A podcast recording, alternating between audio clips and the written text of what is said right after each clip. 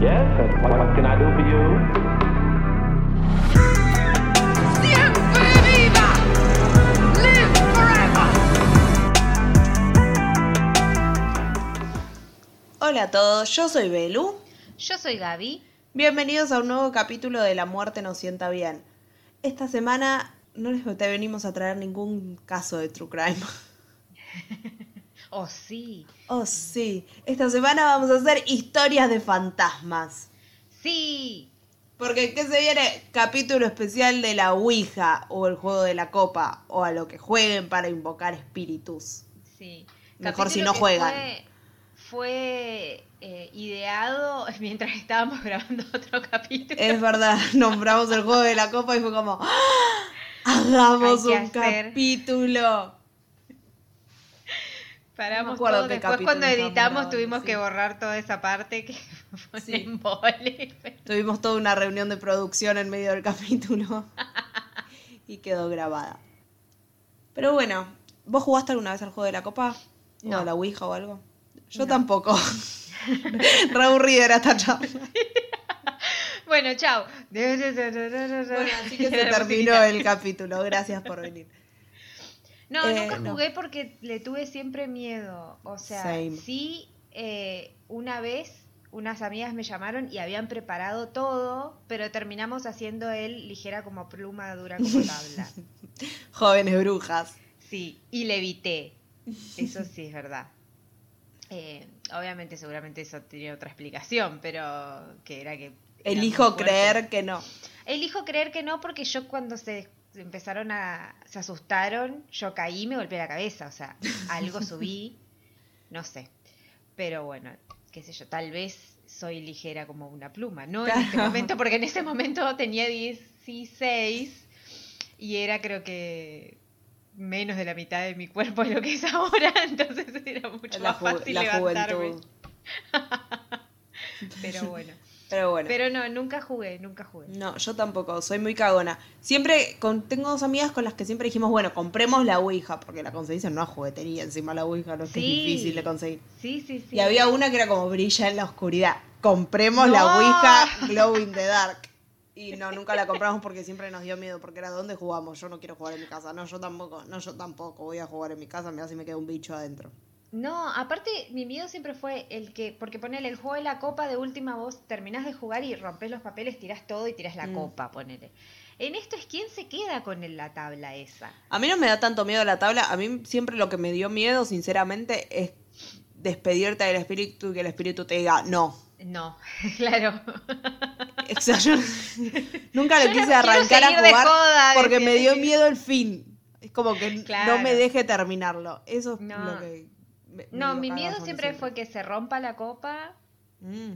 eh, y una vez me acuerdo fuimos a una casa que se llamaba la casa de la brujita y compramos velas, pero compramos velas tipo, no velas de, de- de- de para hacer cosas, sino esas velas tipo decoradas o Sí. con olor, porque vendía de todo. Y, mm, y en- nadie se animaba a preguntar y una amiga que sí dice, ¿qué, qué es eso? ¿Y cuánto sale? Tipo así. y dice, no, chicas, si eso es para tomárselo en serio, no sé qué. Y nosotros ¿Qué era, una tabla momento- Ouija? Claro, y no, no nos quiso vender la tabla. Bueno, está muy bien, muy responsable la señora de la tienda de la Sí. brujita. Y Un hay que tomarlo en serio si no lo saben usar, no sé qué. Y nosotros indignadas porque en ese momento habíamos visto jóvenes brujas y era como nos creíamos. Todos Brujas. tuvimos una etapa bruja. Nos creíamos jóvenes brujas. sí, sí, sí. Así que, pero bueno, eso fue lo más cerca que estuve de una ouija. Claro, yo en la juguetería de mirarla también. Pero bueno, ahora ya que no somos ni jóvenes ni brujas, solo tenemos este podcast, ¿te parece que arranquemos? Arranquemos. Dale.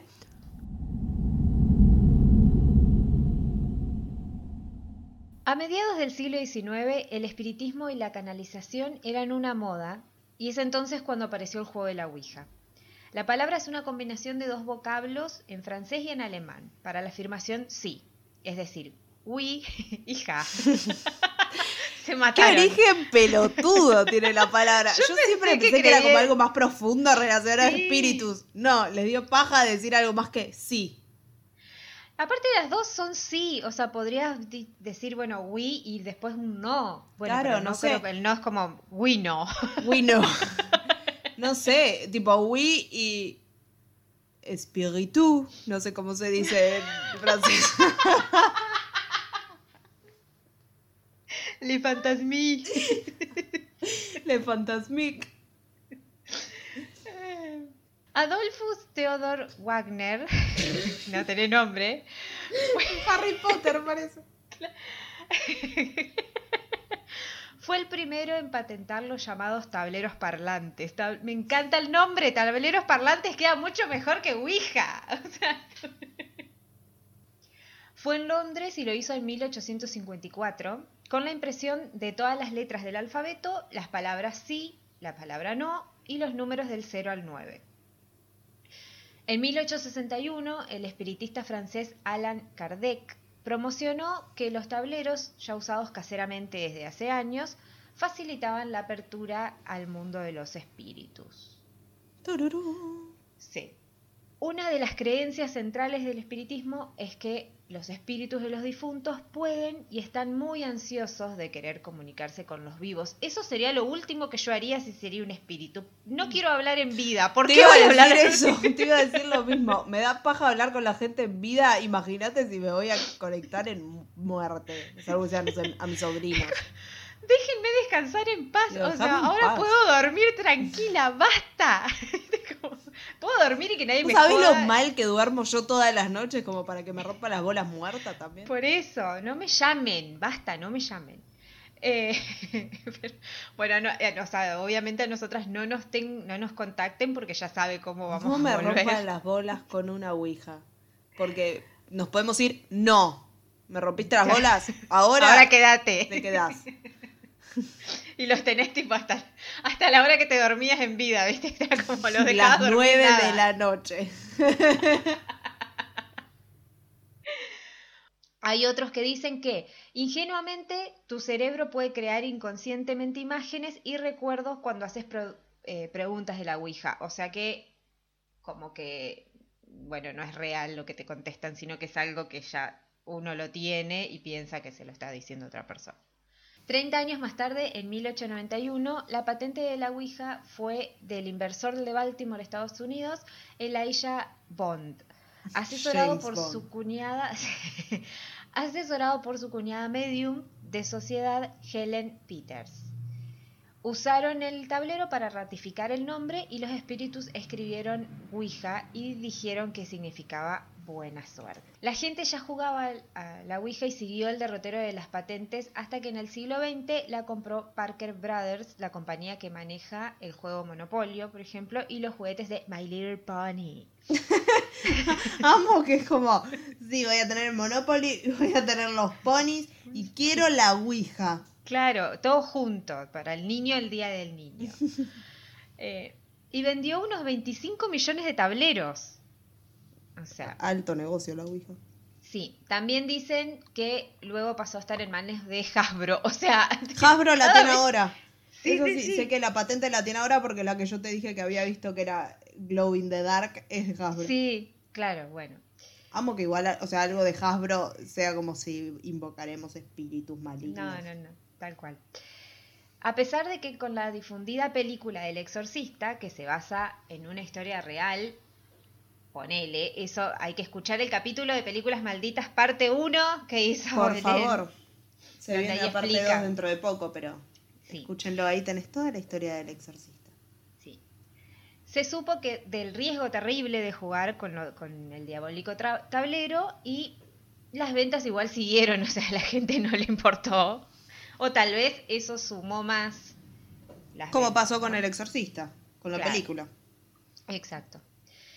En estas épocas se puede recolectar como varios relatos de gente que utilizó la, la Ouija dependiendo del momento. Como por ejemplo, una joven de Perú fue poseída por el demonio luego de que jugó a la Ouija virtual en una aplicación de iPhone. Me encanta que ya llegamos a un tipo nivel de que estamos todos tan conectados a los celulares, tablets y demás, que podés quedar poseída por una aplicación de iPhone. Igual, Lo entiendo, a mí me pasó eso con el Kim Kardashian Hollywood. Eh, ¡Ay, qué pesada que estaba así! eh, Fue una adicción muy difícil de superar. Quedé poseída por el espíritu de Kim Kardashian. Ay, por Dios, era salir con Belén a cualquier lugar, o sea, ya sea cine, cumpleaños, velorios, y ella estaba con ese fuego de mierda. Eh, bueno, esta chica queda poseída dice que ya que con el celular se podían utilizar varias aplicaciones, como por ejemplo para jugar a la Ouija, al juego de la copa, como diríamos por más acá, o al Charlie Charlie, que el Charlie Charlie es ese que es una hoja con lápices, ¿no? Es una hoja, sí, me parece que sí. Que se movían los lápices, tipo. Para Claro sí, que- para no. Sí, ajá. 22 jóvenes dicen que fueron poseídos en Colombia después de jugar al Charlie Charlie. Eh, Inchequeable. pero- sí, sí, sí, sí. A veces Charlie el- Charlie, era una pelotudez el Charlie Charlie. Sí, pero aparte era como re poco... Nunca lo jugué tampoco porque nunca entendí cómo, cómo era, nunca me puse a ver tampoco cómo era, entonces como, bueno, no sé. También dice que en Nicaragua se exorcizó a una joven que había experimentado con la Ouija y el mensaje dado por el exorcista fue, jóvenes, ven lo que puede pasar, pueden ser poseídos por uno de ellos, o sea, los demonios. Bueno, pero ahí la chica había jugado con el tablero. Está bien. O sea, no había jugado con el celular y quedó poseída Claro. por una aplicación. Claro, pero ¿cómo, cómo la gente es poseída? con El con demonio de la aplicación que habrá que tengas. actualizarlo también. Tipo, te, No empie- lo sé. te empieza a fallar si no lo actualizas. Solo, solo figura, o sea, solo funciona si tiene wifi o Claro. consume muchos Me datos. consume muchos datos, batería. El espíritu maligno, que se hace presente a través de su invocación en la Ouija, no conoce el futuro. Te engaña para que creas en su poder y así entres en relación con él. Mm, O sea que te puede decir, mañana va a ser un día increíble. Y no. mentira. Pero bueno. Acá también, por estos lados, tenemos otra variante de la Ouija.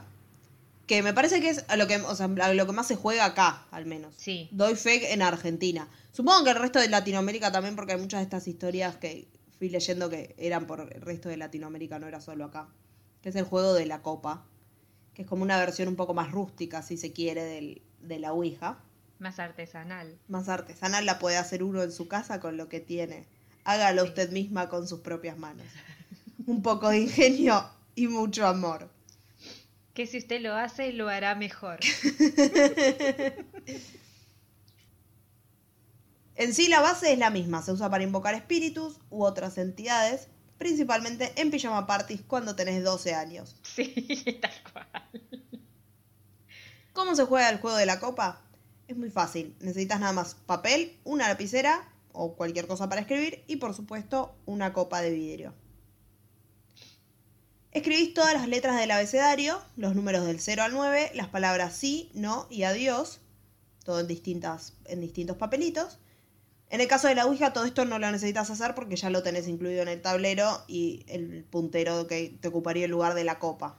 Lo importante igual mientras se juega es tratar de nunca sacar el dedo de la copa o del puntero. Y lo que sí no hay que hacer nunca, jamás, jamás, jamás, jamás es levantar la copa a mitad de la partida. Mm. Porque Solamente- supuestamente está ahí adentro. ¿no? Claro, solamente se arrastra porque si no vas a estar en problemas. Mm. Puedes escribir en, en un pequeño papel cada letra. Tra- hay que tratar de que más o menos tengan un orden, si querés acomodarlo como alfabéticamente o como quieras, pero que tenga un sentido. Que no pongas, por ejemplo, una letra en un lado al lado de un número. No, ordenado, organizado. Los espíritus son organizados. Tal cual. Por lo general se lo coloca como en forma de círculo en la mesa, en el piso, en donde juegues y en el centro va la copa. Eso te iba a decir, siempre es como en círculo y casi Sí. siempre las mesas son redondas. Sí. Y si no, o sea, la verdad es que se juega en el piso. Lo, pones Sí, todo en el, lo acomodas todo en el piso y te pones en, en- en ronda con quien esté jugando. Se necesitan dos o más participantes, con un máximo de ocho personas. No encontré por qué el máximo tiene que ser de ocho. Supongo que es el número máximo con- de dedos que puede ponerse la base de una copa sin que sea un sí. quilombo y tires todo a la mierda. Pero bueno, se ubica la copa en el centro de, de esta ronda, boca abajo y los participantes deben poner su dedo índice sobre la base de la copa. Una vez hecho eso, empiezan todos a concentrarse mucho en el juego, en la copa misma, en el poder de la copa. Si esta comienza a moverse muy rápido y sin sentido, en la mayoría de los casos significa que el espíritu que invocaste no es muy agradable y vas a morir, Mo. Uy. Bueno, no, mentira, no te vas a morir. Capaz, capaz sí. Pero no lo vas a pasar muy bien tampoco. En el mejor de los casos, te vas a asustar mucho. En el caso de la chica poseída por el iPhone, la pasó como el culo. Claro. En el caso de haberse concentrado, haberlo tomado en serio y no ver movimiento, que es lo que pasa la mayoría de las veces, se intenta de nuevo. Si sigue como sin moverse sola, capaz lo que necesitas es darle como un empujoncito y ahí es cuando hacemos la primera pregunta a ver si pasa algo. Supuestamente el que tiene que hacer la primera pregunta es como el más sensible del grupo. Mm. Viste que siempre hay como un- alguien que es como más sensible a las energías o Sí. El más general, el más medium del grupo, claro. Casi siempre por costumbre también se pregunta, ¿hay alguien acá? Tranquilo, si no se mueve no significa que no hay nadie, significa que capaz tenés que ser persistente. Claro. Puede que no se mueva nunca, pero puede que después arranque y apenas se mueve el juego empezó oficialmente. Nada, es un juego jugás haciéndole preguntas, charlando con el espíritu y para terminarlo debes despedirte del espíritu. Cuando el, el espíritu lleve la copa o el puntero de la tabla al adiós, el juego terminó y ya podés soltar los dedos de la copa. Los participantes quedan libres, por así decirlo. Claro. Si no te dice adiós, tenés que seguir jugando hasta que el espíritu te diga adiós.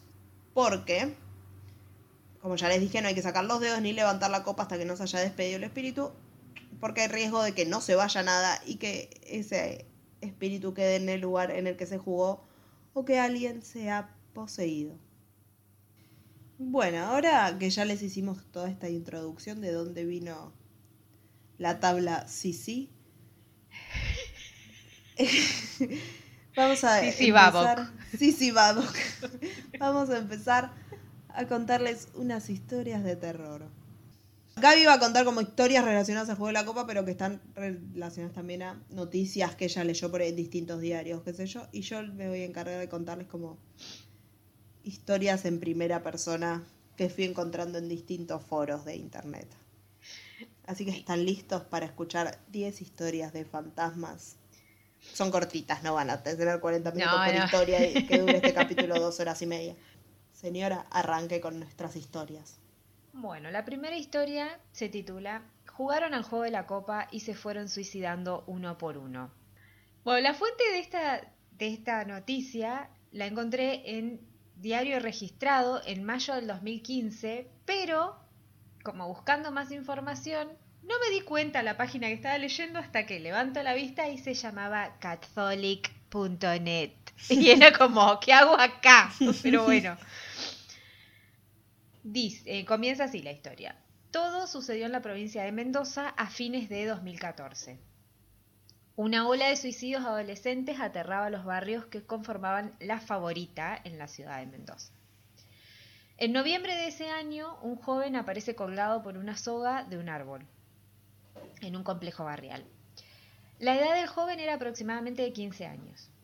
Un mes después, un amigo del joven aparecía muerto de la misma manera que este. Destino final. Sí. Ya en 2015, o sea, habrá sido a principios de 2015, otro joven fue encontrado ahorcado por una soga y así por varios meses, o sea, la misma imagen. Un nuevo joven, la misma modalidad. O sea, una soga al cuello colgando de un árbol. En total fueron cinco los chicos que se suicidaron. Aunque podrían haber sido más, pero lograron rescatar a tiempo a dos jóvenes que iban hacia el mismo camino. O sea, qué iban a ser siete. La gente comenzaba a hablar y decían que podía tratarse de fenómenos vinculados con el espiritismo, ya que la causa de los cinco jóvenes llega a la justicia para investigar si se trataba realmente de suicidios o descartar otra, otro tipo de crimen, como por ejemplo instigación al suicidio. Es que es raro un grupo de chicos amigos que se suiciden todos con tan poco tiempo de uno del otro y todos de la misma manera. Exacto. El caso recordaba el libro de la autora Leila Guerriero que se llama Los suicidas del fin del mundo, donde ahí la autora llega a un pueblo de la provincia de Santa Cruz donde también hubo un caso donde muchos eh, adolescentes aparecían muertos, o sea, muchos adolescentes se suicidaban, Mm. y era como una ola de, de- de suicidios que en ese caso la periodista habló con gente cercana a los adolescentes, pero como que las respuestas eran variadas, o sea, como que buscaban una lógica, algunos buscaban como una lógica de que, no sé, el lugar era muy eh, era muy chico y era muy como deprimente, por decirlo de una manera. Mm. Entonces como que no había futuro, no había nada, entonces como que les buscaban ese lado y otros buscaban eh, lo paranormal, digamos, ¿no? En ese caso se hablaba de como una lista donde decían quién debía morir, que como, como que estaban todos los pibes que habían muerto y, y uno por uno iban muriendo, depende el orden de esa lista, en el caso de este libro, ¿no? Pero en Mendoza comienza la investigación y en un primer momento se cree que los jóvenes fueron inducidos por alguien para tomar la, trágica decisión. El artículo 83 del Código Penal habla de la inducción al suicidio y las penas que corresponden en caso de comprobarse. O sea, será reprimido con prisión de uno o cuatro años al que instigare a otro al suicidio y le ayudara a cometerlo si el suicidio se hubiese tentado o consumado. O sea, cualquiera de las dos maneras, como ya te puedes ir preso. Acá, teniendo en cuenta que tenían a dos jóvenes que habían sido rescatados, tenían la posibilidad de tomarles declaración en, la Cámara Gesell porque eran menores. Eh, los investigadores determinaron que todos los protagonistas formaron parte a principios de octubre del 2014 de un encuentro en el que se eh, jugó al conocido Juego de la Copa o Ouija. El grupo de amigos se juntó varias veces en la misma casa de la favorita. La favorita era como un complejo, supongo que me suena más como a tipo country, una cosa así, pero la verdad que no, no, no sé bien qué de la amiga favorita de todos. Porque decían la barriada y barriada no, no, no sé, no sé a qué se refería. Debe ser como algún barrio cerrado o algo así. Mm. Bueno, lo integra al grupo lo integraban chicos de entre 12 y 16 años y se supo que los jóvenes pasaron horas encerrados en la habitación durante la madrugada donde supuestamente jugaban al juego de la copa. Y acá es donde comienzan los datos como comentarios o chismes de lo que, había, lo que habría sucedido. Se cree que cada vez que la copa llegaba a una letra inicial del nombre de uno de los presentes, ese debía quitarse la vida. Ay, por favor. Sí. Es por esto que sospechan que se juntaron más de cinco veces, obviamente, porque acordémonos que eran siete, solo que murieron cinco. Se cita a los padres de los jóvenes para conocer detalles de la vida de cada uno, o sea, qué hacían, qué amistades tenían, además de este grupo. Y creo que también, además, para saber si había más de, de- de esas siete personas en el grupo, o sea, que había algunos que, que, que- que hayan quedado que todavía no les haya Que pasado estaban en nada peligro. para saber, claro.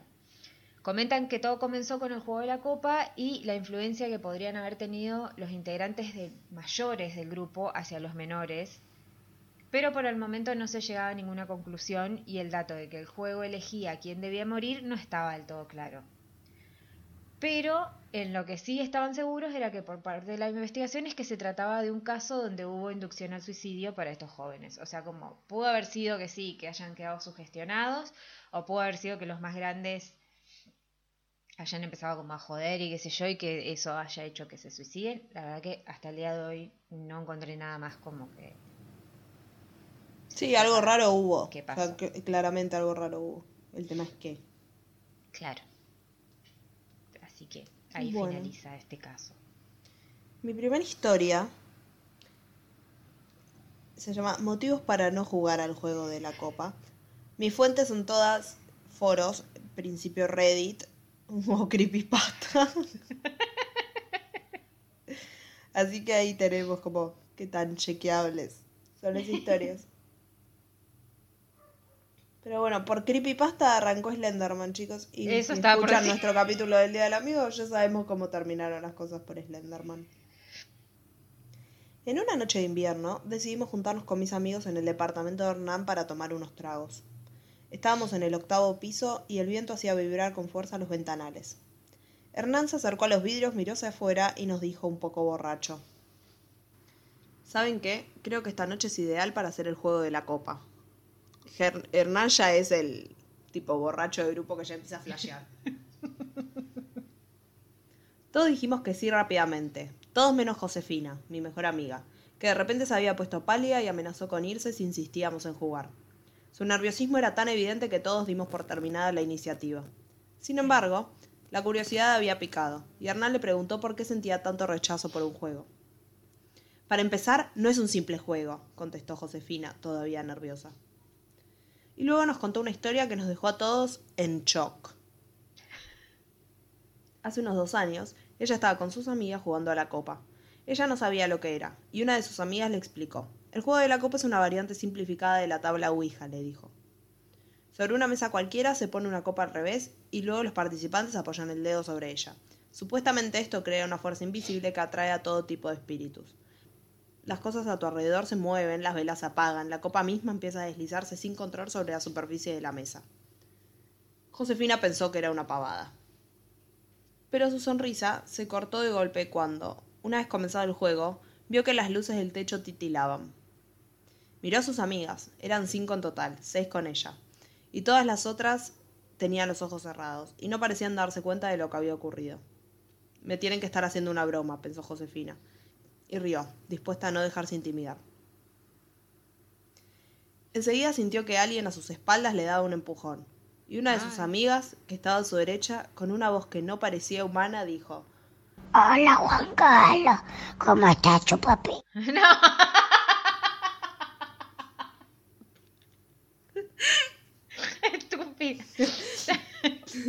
Sabía que en algún momento. No, no le dijo eso. Una de sus amigas, que estaba a su derecha, con una voz que no parecía humana, dijo No te burles de los muertos, Josefina. Ahí Josefina se hizo caca. Caca. No tengo prueba, pero tampoco dudas. Josefina miró hacia atrás. No había nadie. Sintió que la piel de sus brazos se erizaba y de golpe tuvo una sensación horrible. Debajo de la mesa había alguien. No se atrevió a levantar el mantel para mirar. Casi podía percibir la respiración de aquel ente, que lo sentía muy cerca de sus piernas, como agazapado. Era tu perra. Era claro. Josefina, por favor, es la perra que tiene 17 años. Trató de despegar sus dedos de la copa y levantarse, pero no pudo hacer ninguna de las dos cosas. Parecía que su dedo se había pegado a la copa, que ahora se movía sobre la mesa de un lado al otro con violencia. Chicas, dejemos esto de una buena vez, le dijo a las demás, pero ninguna de sus amigas abrió los ojos. Parecían sumidas en un trance muy profundo. Chicas, repitió Josefina tratando de alzar la voz, les digo que... Entonces lanzó un grito. Las caras de sus amigas se habían transformado. Ya no eran adolescentes de 16 o 17 años, sino ancianas que parecían muertas desde hacía muchísimo tiempo. Las ancianas abrieron sus ojos al mismo tiempo y en un coro horrible y perfectamente sincronizado le dijeron Abriste un portal hacia otro mundo, que muy pronto se cerrará. Pero tú siempre tendrás la llave. Y ahí empezó a cantar. Ahí empezó a cantar a ver pinto. Josefina por fin pudo salir de su parálisis y salió corriendo de la casa. Cuando las volvió a ver en el colegio al otro día, sus amigas seguían siendo las de siempre y no parecían recordar nada. ¿Qué habrán querido decir con eso de que siempre tendrás la llave? le preguntó Hernán, que había escuchado el relato de Josefina horrorizado como todos nosotros. La chica se encogió de hombros. No lo sé, pero por las dudas siempre me alejo de esas cosas, dijo Josefina nerviosa. Haces bien, le dijo Hernán, y volvió a mirar hacia la ventana. Y su cuerpo se estremeció. Según él, en el reflejo del vidrio, la cara de Josefina era la de una vieja No. que le sonreía con una profunda maldad. Ay. Váyanse de ahí. Dejen de ser amigos de Josefina. Sí. Qué miedo igual. Qué miedo, sí. Así que nada, Josefina quedó medio posesa por el juego de la copa. Sí. La próxima historia se titula Quedó endemoniado por el juego de la copa, como todas. Como Josefina sus amigas. Sí. Y la fuente también fue de un diario, el Diario Popular, que publicó esta nota en el 2010. Por eso es como que me centré más en las, en las fechas porque también es como inchequeable y después nunca más apareció nada sobre eso. Todo sucede en la provincia de Corrientes, en la ciudad de Paso de la Patria.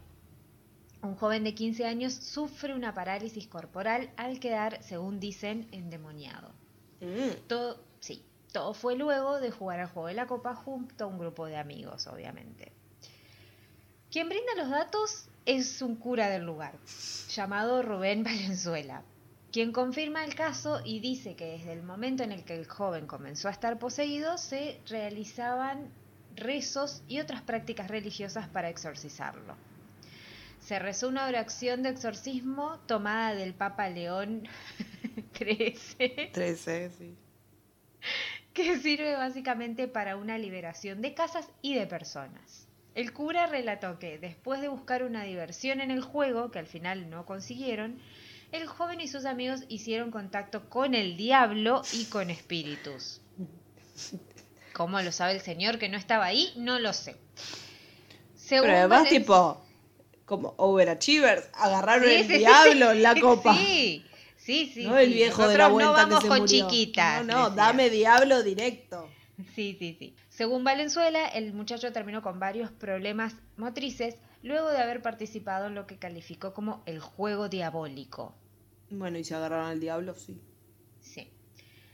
Se está rezando con él y acompañando a la familia en un momento muy difícil.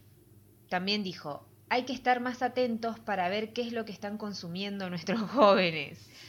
Por ejemplo, en Internet, donde los sitios que hablan de acciones turbias se multiplican y que en el fondo son diabólicas. Esto no está tan errado, pero bueno, eh, igual fanatismo también, ¿no? Eh, como respuesta a lo que le sucedió al joven, no hay mucha más información. Puede ser que sea un caso de posesión, un caso de que al haberse asustado le provocó que le dio como una parálisis, o simplemente tuvo un problema motriz por algo que no tenía nada que ver con esto. Que O es posiblemente lo que pasó. pero, o sea, dando mi opinión y siendo que hay al menos en la nota solo un testigo que no estuvo en la escena, o sea, que tal vez después fue a hablar con la, con, con la familia o lo que sea, pero no se sabe que- si lo que él cuenta fue de manos del chico o de la familia. Suena también más a alguien que estás como sugestionando a la familia de lo que le pasó. Porque no sabes si eh, tranquilamente puede haber sido una parálisis esto, por sí. cualquier otra cosa, sí. Tal cual. Eh, así que ante estas situaciones siempre es mejor descartar cualquier problema primero, primero yendo al hospital. Por favor. después sí. Primero véanlo, si no hay una explicación médica. Después, si quieren, Ahí vamos sí por el otro lado. vamos a todos lados. Acuérdense del exorcista. La mamá de Reagan primero la llevó a que le hagan una tomografía. Después dijimos, bueno, no, no hay nada acá, capaz es el demonio. Pero bueno, esta historia queda en el relato del señor cura, fanático de los exorcismos. Mi segunda historia se llama La Ouija Virtual.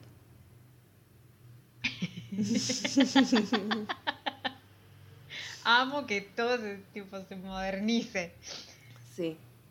Esta historia sucedió en una ciudad de Ecuador llamada Guayaquil durante el mes de febrero del 2005. Mis amigos habían conseguido un programa de computadora. Amo, o sea, fueron al Parque Rivadavia a comprarlo trucho. El programa era una Ouija virtual. Podías preguntar lo que quisieras y presionando Enter, sin demora alguna, aparecía la respuesta. El programa se puso de moda en todo el barrio. Nadie creía en ello, pero todos jugábamos. Aunque había alguien que creía y profundamente. Ese era Pablo. Él usaba el programa día y noche. Incluso dejó de salir con nosotros. Se pasaba horas y horas delante de la pantalla preguntándole al programa todo lo que se le pasaba por la cabeza. ¿Quién será el campeón de la liga ecuatoriana? ¿Quién sería el ganador de algún reality show? Etcétera. Me encanta porque tiene tipo un espíritu a su disposición y Pablo dijo, ¿quién va a ganar Gran Hermano? Claro. No, y me hace acordar cuando dice pasó día y noche y no sé, o sea, días, horas y horas, me hace acordar a la primera vez que jugué a los Sims, que no me podían sacar de la computadora, tipo... Los Sims son más peligrosos que la Ouija virtual, te digo, en ese Sí. caso. Sí, Según Pablo, alguien o algo, por medio del programa estaba contactando con él. Le respondía correctamente a prácticamente todas las preguntas que le hacía. Nos contaba que le gustaba mucho jugar y saber lo que iba a pasar en el futuro. Que había encontrado un nuevo amigo y se sentía feliz. ¡Mi vida! Ay, no. Pero un día nos contó algo que confirmó nuestras sospechas. Pablo estaba atrapado, vivía obsesionado con la Ouija y según él había un ser dentro del programa que estaba molestándolo cada vez más. Eso se llama virus. Pablo empezaba a tener miedo, se le notaba en la cara. Nuestra reacción ante sus historias no fue buena.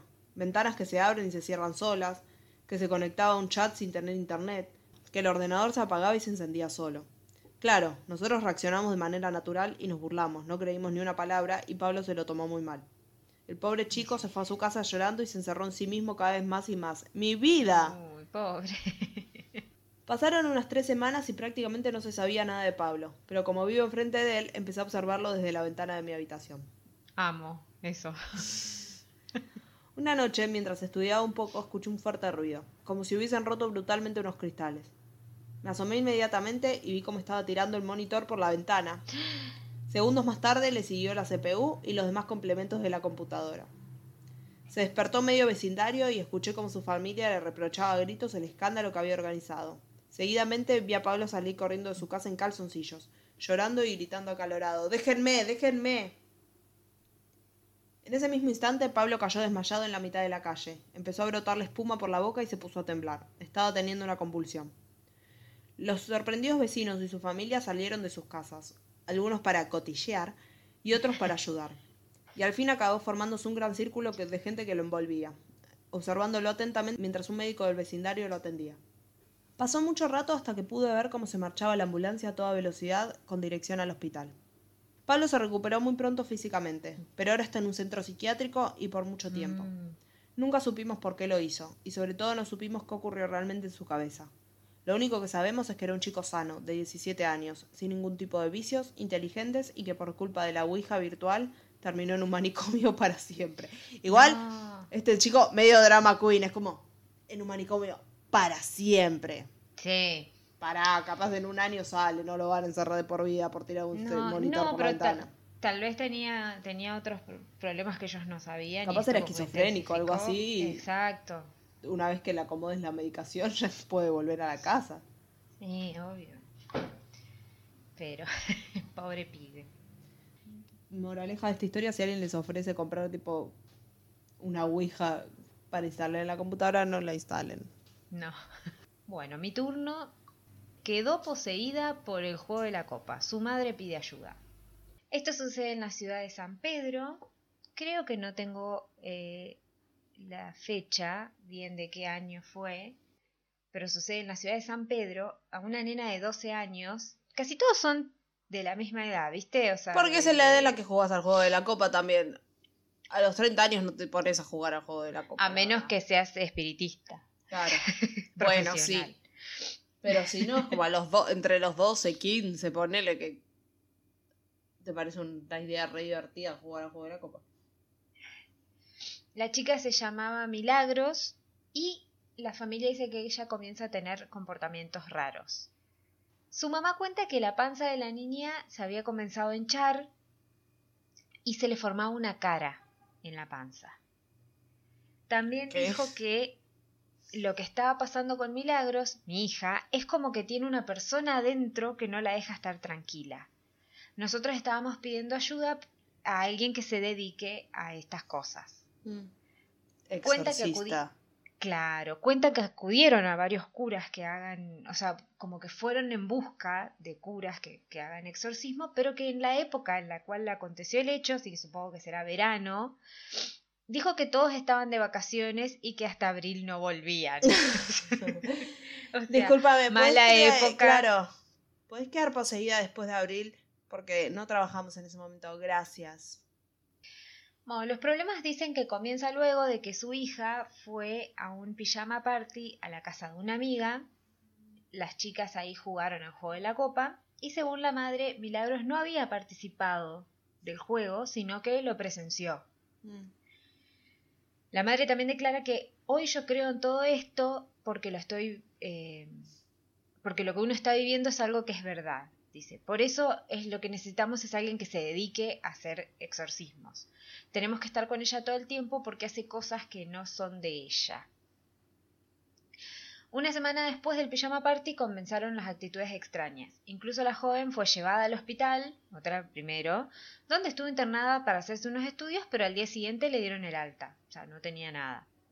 Sin saber qué hacer, la madre cuenta cómo fueron uno de los ataques. Dice, hemos visto que se le hinchaba la panza y se le forma una cara, que se mueve para todos lados, como que se le quiere salir.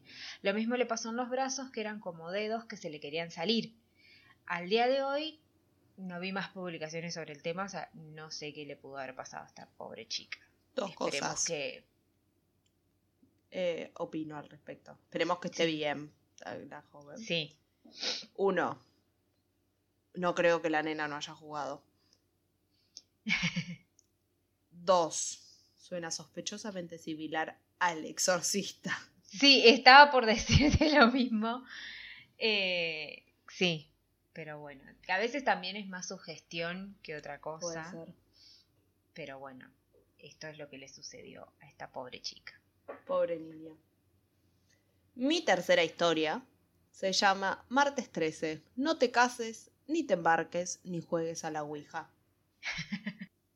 Siempre he dicho y recalco una y otra vez que no jueguen a la Ouija. Era un martes 13. No recuerdo bien el año. Había probado muchos rituales y juegos para contactarme con gente de, otro mundo porque quiero saber qué se siente. Se siente a que sos una pelotuda, sinceramente. Tantas ganas de hablar con los muertos y hacer... Me encontraba junto a mi mejor amiga conversando acerca de que ese día era el más temido.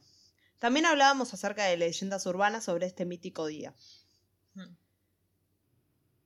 Entre conversación y conversación llegó un amigo más y nos dijo, no se imaginan lo que compré. Si te compraste de nuevo otro juguetito de cuarta, no me interesa. Era re ortiva. Re hortiva, sí. Me miró con cara seria y comenzó a abrir su mochila mientras decía, este juguetito no es de cuarta, es de verdad. Sacó una ouija. Era un pedazo de madera, con el abecedario, un sí, un no y un par de iconos a los lados. Yo sonreí. ¿Realmente querés meterte en cosas arriesgadas? A lo cual asintió con una sonrisa un tanto siniestra. Fue extraño para mi amiga, ya que ella estaba comenzando a asustarse. Yo le pedí que no se fuera, que estaría siempre con ella y que si le pasaba algo sería el primero en dar la vida por ella. Ay. Re dramático. Friendzone. Sí, sí, sí, ese está frenzoneado. Asintió y se quedó a nuestro lado. La conversación siguió hasta que se hizo de noche. Entonces decidimos ir a la casa de mi amigo. Prendimos unas velas que tenía en casa, de esas aromáticas, tres rojas y un par blancas. Se volvió una orgía. No. Nos sentamos en el suelo, mirando el trozo de madera que estaba al centro de nosotros y comenzamos, y comenzamos a invocar algún espíritu. Mi primera pregunta fue la que todos hacen siempre. ¿Hay alguien en esta habitación? Un silencio sepulcral se apoderó del lugar. Solo se escuchaba nuestra respiración. Y de pronto comenzó a moverse lentamente el el vaso hacia el sí. Respiré profundo y le pregunté su nombre. Felipe, fue su respuesta. Ford. Era el príncipe Felipe fallecido recientemente. Seguimos preguntando, sacando información de su vida. Comprendimos que había sido un joven de 23 años y que había muerto cerca del lugar en un accidente automovilístico. Catástrofe que le costó la vida a un par de personas. Salió en las noticias de la época, ya que es una calle transitada del lugar de donde yo vivo. Mm. Seguimos conversando en largos minutos que cada vez se hacían más eternos. Las velas se iban gastando muy rápidamente. Todo estaba normal. Hasta que una acotación de este espíritu me dejó helado. Tan helado que no quise repetirla en voz alta. Tu amiga es muy linda. ¿Puedo ir a saludarla? Ay, sí, sí. Quería remar bochín el. ¡No! grité como respuesta inmediata. Ya que había prometido que no la pondría en riesgo. Aparte, la quería mucho. Este estaba frenzoneado Ay, sí, y sí, dijo, sí, sí. ya veo que se la levanta el fantasma y cagué. Hubo otro silencio prolongado. Iré igual, marcó el puntero. A todo esto la chica también estaba La chica, jugando. no, la chica, por lo que entendí, estaba como sentada a un costado. Mm. La chica era como yo cuando alguien quería jugar al juego de la copa que me ponía Sí. con el rosario al costado. Tomé a mi amiga de la mano y la saqué corriendo de la casa. Mi amigo vino atrás nuestro. Logramos salir de la casa. Mi amiga me miraba y me golpeaba el brazo gritándome ¿Qué mierda te dijo? Es como todo demasiado dramático. Sí, sí, sí. Dime la verdad. Dime la verdad. En ese instante se comenzaron a escuchar vasos rompiéndose dentro de la casa. Yo atiné a cerrar la boca mientras mis ojos comenzaban a nublarse con lágrimas, pensando en la embarrada que habíamos provocado. Abracé a mi amiga y le dije que la quería mucho. De pronto sentí que me empujaban con fuerza y me alejaban de ella. Yo hacía el mayor esfuerzo posible para no soltarla, hasta que sin poder más la solté. Mi amigo y yo entramos a la casa rápidamente. Los vecinos comenzaron a salir de las casas preguntándose qué es lo que estaba sucediendo. Pensaban que era una pelea de los padres de mi amigo. Salí para decir que todo estaba bien cuando era obvio que no lo estaba. Entré nuevamente a la casa y presencié una escena que aún ahora me sigue dando terror. Mi amigo tenía de las manos a mi amiga, haciendo fuerza con algo que no podía ver. Fue espeluznante. Solo reaccioné a gritarle a mi amigo que se acercara para cerrar el portal. Nos sentamos. Fue ahí cuando el piso comenzó a temblar. Las velas se apagaron. Yo ya no quería más, así que grité un par de palabrerías y dije las palabras para cerrar el portal mientras comenzaba a llorar. Volvió el silencio, escuché el llanto de mi amiga, corrí a buscarla y la abracé. Este está Ay, sí, sí, sí. todo para levantarse a la amiga. Qué pesada. Ese día no pudimos dormir bien. Mi amigo se quedó en mi casa y al día siguiente llevamos agua bendita para limpiar la casa. Mi amiga, ya un poco más calmada, me preguntó qué es lo que había dicho. Así que le respondí, pero ella me contradijo. Eso no fue lo que grabó mi celular. Se ve que la amiga estuvo grabando todo el tiempo. Mm. La miré entre sorprendido y asustado. Puse una grabación que tenía del día anterior donde se escuchaba claramente que alguien susurraba. Hola Juan Carlos, ¿cómo estás, chupapi? No susurraban eso. Donde alguien susurraba claramente. Muerte. O sea, ella estuvo grabando y en realidad ella, él lo que le contó es que le había dicho iré a visitarla y en El realidad lo el que fantasma le dijo... dijo como, che, tu Qué amiga, linda tu amiga. coquetear como los Sims. Así, tiqui, tiqui, Tiki, tiqui. tiki. Además me gusta porque las dos nos imaginamos, nos imaginamos a Manuel tipo queriendo tu amiga, borracho, 4 de la mañana, Borracho. ya tirando manotazo ahogado.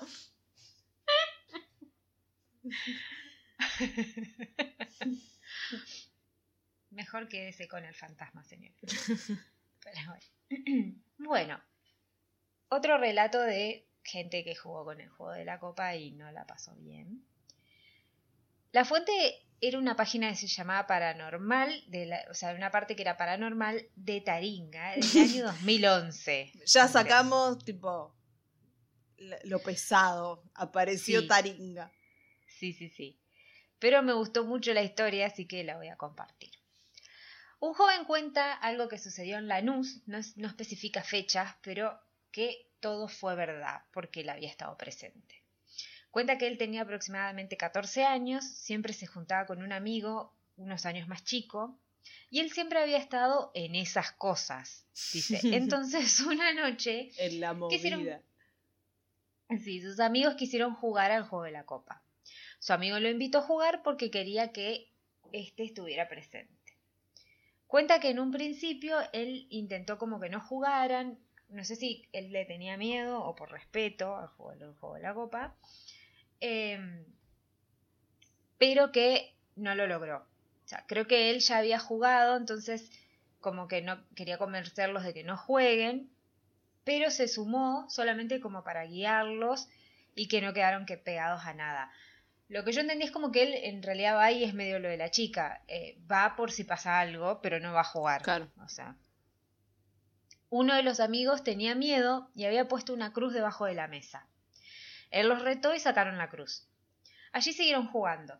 Dice, el joven estaba sentado en un sillón.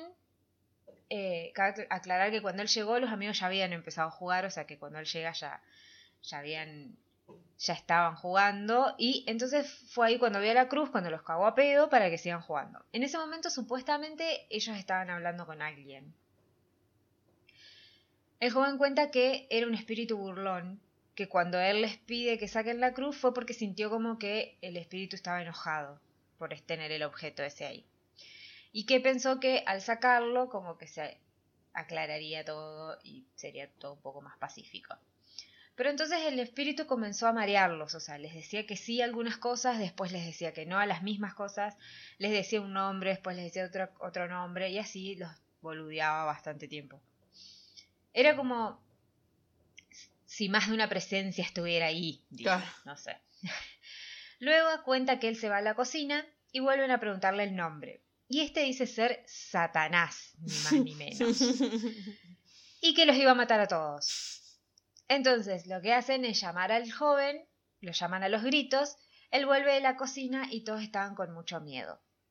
El joven que había puesto la cruz abajo de la mesa, con mucho miedo repite, nos vamos a morir, ¿quién va a ser el primero? Ay, Dios Vos, santo. le marca la copa. Ay, por favor. Ahí el chico se asusta mucho, trata de manotear la copa y el joven dice que todo fue tan rápido que no se acuerda muy bien cómo pasó. Pero la copa se le viene encima al, al chico que había dejado la cruz. Este pibe se tira para atrás con la silla, la silla se da vuelta y este se golpea la nuca con una salida de gas. Salida de gas es que, Debe ser que la los llave de gas. que están eso.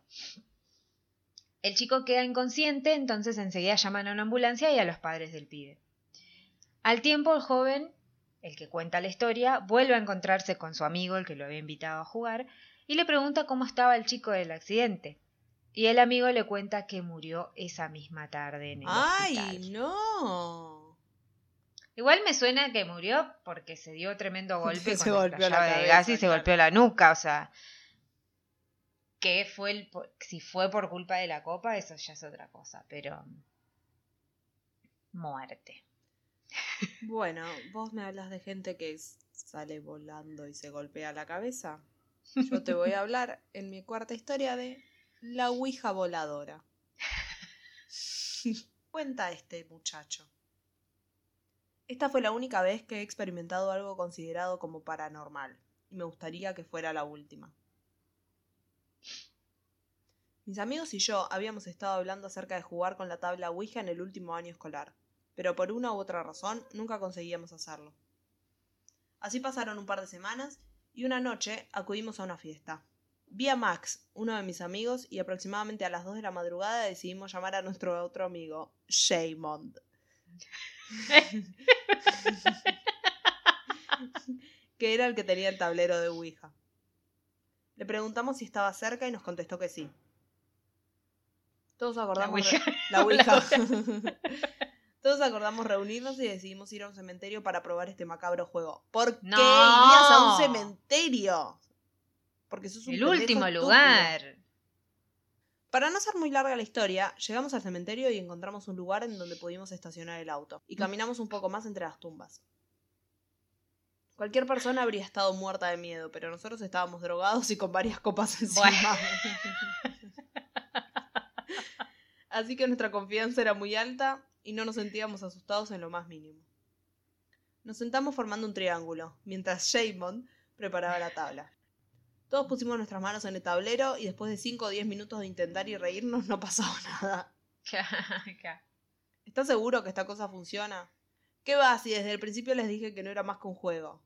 Bueno, esto está comenzando a ponerse abu- aburrido, ¿no?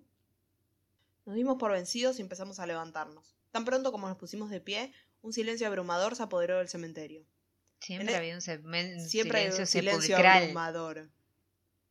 En ese instante escuchamos pasos sobre las hojas secas, como si alguien Mm. estuviera la- como si alguien las estuviera pisando y acercándose a nosotros. Pero no había nadie allí. Sí, había un montón de muertos. Sí. En ese momento nos volvimos locos y yo decidí que era hora de largarnos. Le dije a Max y a Jamon que se subieran al auto lo antes posible para salir de allí. Me metí en el asiento del conductor y arranqué el coche. Jamon seguía afuera, junto al asiento del pasajero, pues se había demorado al recoger el tablero de Ouija. Le grité que entrara. Después de que Max se subió al asiento trasero, Jamon nos miró con la cara increíblemente pálida. ¿Qué pasa? le pregunté. Es la Ouija. Se ha vuelto muy pesada. Era re hincha pelota. Me da paja cargarla. Unos pocos segundos después, el tablero salió volando de su mano como si alguien lo tirara cual si fuera un frisbee. ¡fling! ese tablero. Ni nos vimos. Yo estaba observando a mi amigo y sus manos no se habían movido en absoluto. Inmediatamente nos aterrorizamos y Jaemon todavía tuvo la, audacia de correr y agarrar la ouija antes de entrar al auto y escapar de allí. Todo esto sucedió hace unos 5 años y hoy sigue causándome pavor. Recuerdo que la semana siguiente al incidente no dejaba de sentir como si algo estuviera siguiéndome. It follows. Eventualmente mi vida volvió a la normalidad, aunque no dejo de preguntarme qué fue lo que ocurrió esa noche y qué habría pasado si no hubiéramos salido a tiempo. Tal vez había un guardia guardia del guardia- cementerio sí, y tu amigo tiró la ouija. O sea, Sí, la como revolvió la tampoco te pasó tanto, o sea. A ver, estaba drogado, capaz tu amigo la revolvió la ouija solo, por eso la fue a buscar y había un pobre hombre trabajando en el cementerio. Bueno, la próxima historia que voy a contar se llama Ouija embruja a 20 niños. Esto pasó en 1996. Sucedió en Puerto Rico. Al parecer, 20 alumnas del mismo instituto comenzaron a presentar frecuentes desmayos y convulsiones. Tantas eran las jóvenes que el colegio tuvo que llamar a los bomberos para que ayu- ayuden a ubicarlas en las camillas. Una de las jóvenes, Joana, dice que la culpa de todo fue porque jugaron al juego de la copa, pero el problema fue la falta de seriedad en el manejo de la tabla. Ella asegura que el fenómeno es real porque lo ha experimentado para conocer las causas de la muerte con algunos conocidos. O sea, eh, lo que hacen todos. El problema dice es que no cerraron la sesión. Dice que tienen que enmendar su error y hacer el cierre o la despedida adecuada del espíritu que convocaron para volver a tener paz interior. Los espíritus liberados son especies de almas socarronas o burlescas. Que ponen de manifiesto su maldad en quienes lo atrajeron, dice Joana. Joana era una de las chicas del instituto. Según un experto espiritista por más de 40 años, lo que Joana explica está acorde con la realidad. John Freddy Bedoya, presidente del consejo estudiantil de ese colegio, explica que al principio pensaban que se trataba de como de estrés o de mala nutrición de las chicas, pero not- notamos algo raro porque los síntomas se repetían todos los días y los médicos no daban con sus causas. Además, eran como 20, o sea, Claro. Era como el de los pibes una- que se suicida, muy raro para que pase todo junto. Tal cual. Según una pareja de espiritistas expertos en exorcismos, no sé si eran los Warren, no, no creo, porque los desmayos y las convulsiones señalarían que las muchachas están poseídas por espíritus contactados por ellas mismas mediante la tabla, o sea, la Ouija, y de las cuales se habrían burlado. El asunto fue peor porque días antes de Semana Santa dice que hubo varios casos y ante el pánico se negaban a retomar las clases. Los padres apoyaban el paro. Algunos padres consideran que es muy riesgoso para sus hijos enfrentar un problema del que se ignora su origen. Asegura que su hija nunca practicó con la tabla de la Ouija No, nunca. y que no entiende por qué resultó afectada. Nunca, viste, los hijos nunca, nunca No, hicieron no. nada. Es como La el- madre- la otra mujer también, la que tenía el coso Sí. Que dijo la que no panza, jugó. la que tenía la cara que no jugó. Mm. Hmm. La madre de una niña de 10 años que resultó poseída dijo que una alumna de décimo grado le enseñó a su hija a manipular la tabla y ella aprovechó para invocar a un tío muerto. Desde entonces los desmayos y las convulsiones no la han abandonado. El rector del colegio dijo que al retomar las clases lo que se hizo fue enviar a estas chicas que estaban enfermas y explicarles que tenían prohibido jugar o realizar actividades relacionadas con brujería, hechicería y espiritismo. Sí, claro. Aunque por otro lado, un cura del lugar dijo que esto solo se trataba de una histeria colectiva. O sea, alguien había comenzado la narración de que, que era lo que hacía esta Ouija y que era lo que... y luego como que se siguió, que no era más que sugestión que otra cosa. Pero otro párroco dijo que esto se trataba de una posesión demoníaca por el mal uso de la Ouija. Dice Era que luego de hablar, sí, dice que luego de hablar con los padres de las afectadas, tuvo varias sesiones de exorcismos. Durante las sesiones, el acto dice que duró como cuatro horas, donde lo más llamativo fueron los gritos de las dos estudiantes que estaban en ese momento. Los gritos, dicen, serían de los espíritus que no querían ser expulsados. Mientras tanto, las jóvenes seguían sin ir a clases. Conveniente. Luego hay una mezcla de especialistas que daban los siguientes resultados. Algunos decían que no existía tal fenómeno de posesión espiritual y que todo era más que un problema de una actitud mental en las chicas. Lo que pasa es que eran como mil. O sea, Claro, o sea, 20 todas tenían el problema de actitud mental. La experiencia de uno de los alumnos con la tabla Ouija generó pánico y miedo entre sus compañeros, que a su vez eso lo contagiaron a los padres y dio origen a la confusión. Para mí es más eso. Eh, creo esta, sí. El problema es el reflejo de una actitud emocional que muestra la carencia de expresiones afectivas en los hogares de las jóvenes. O sea, ya le echaban la culpa a los padres, ¿viste? Pobre. Y otros también decían que las alumnas buscaban llamar la atención y nada mejor que sobreactuar en escenas que ya han sido conocidas, como por ejemplo que son películas. Bueno, esto lo vimos en Las Brujas de Salem. Sí, se trata del poder de la sugestión que caracteriza al ser humano en situaciones de miedo y de culpa. Eh, me acordé de eso, sí, de la, de la película. El fenómeno que se plantea es, net- es netamente psicológico y debe ser tratado como tal, con terapias y una actitud mental positiva que puede ser dada por la integración de la comunidad educativa, dijo uno de los especialistas. Comparte las labores de exorcismo practicadas por el párroco, pero advierte que más que tratarse de espíritus malignos se trata de erradicar las fuerzas negativas que se apoderaron de Mm. las muchachas. Así que esta fue la historia de estas jóvenes posesas por el juego de la copa. La última historia que voy a contar hoy se llama El Poltergeist de Vallecas. Es una historia real esta. Esta sí es un caso que está como no comprobado que haya sido todo verdad, pero es real, no es como el resto de las Pero historias. que se asocia a esta. Más para reírnos un rato. ¿O no? Es la historia en la que se basó la película Verónica, la película de Netflix. Sí, gran película. Es considerado el caso de Ouija más famoso y controversial en la historia de España, teniendo lugar en Vallecas, provincia de Madrid. La historia gira en torno a Estefanía Gutiérrez Lázaro, una joven estudiante de 16 años que se dispuso a jugar a la Ouija con dos amigas durante el receso en su colegio.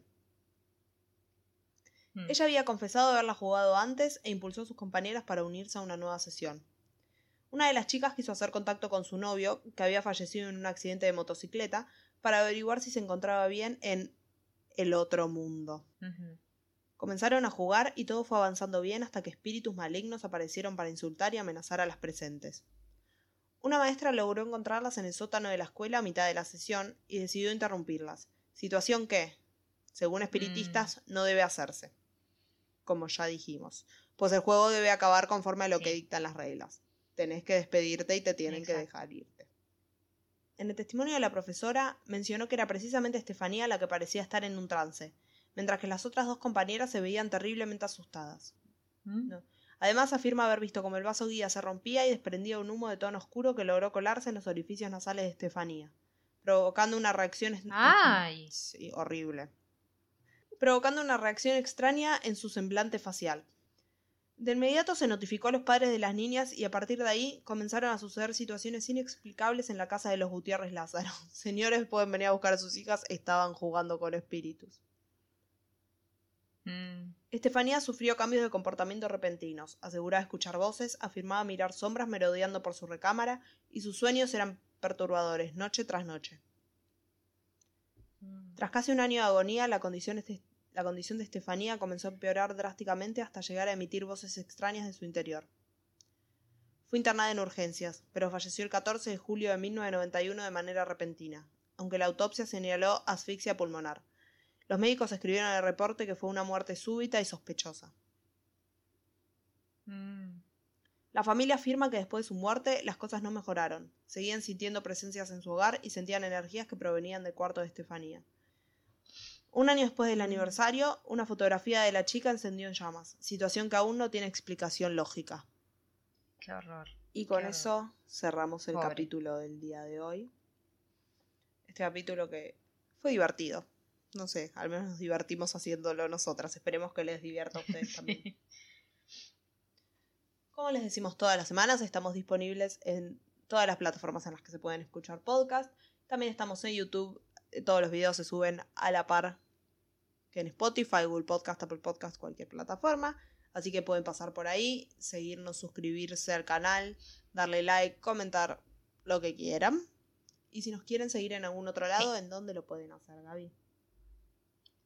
Nos pueden seguir en Instagram en arroba la muerte nos sienta bien o nos pueden mandar algún comentario, lo que quieran, en la muerte nos sienta bien arroba gmail.com. Buenísimo, y con eso ya cerramos también el capítulo del día de hoy. Nos encontramos de nuevo la semana que viene. Espero que tengan todos una muy buena semana. Adiós. Adiós. Yes,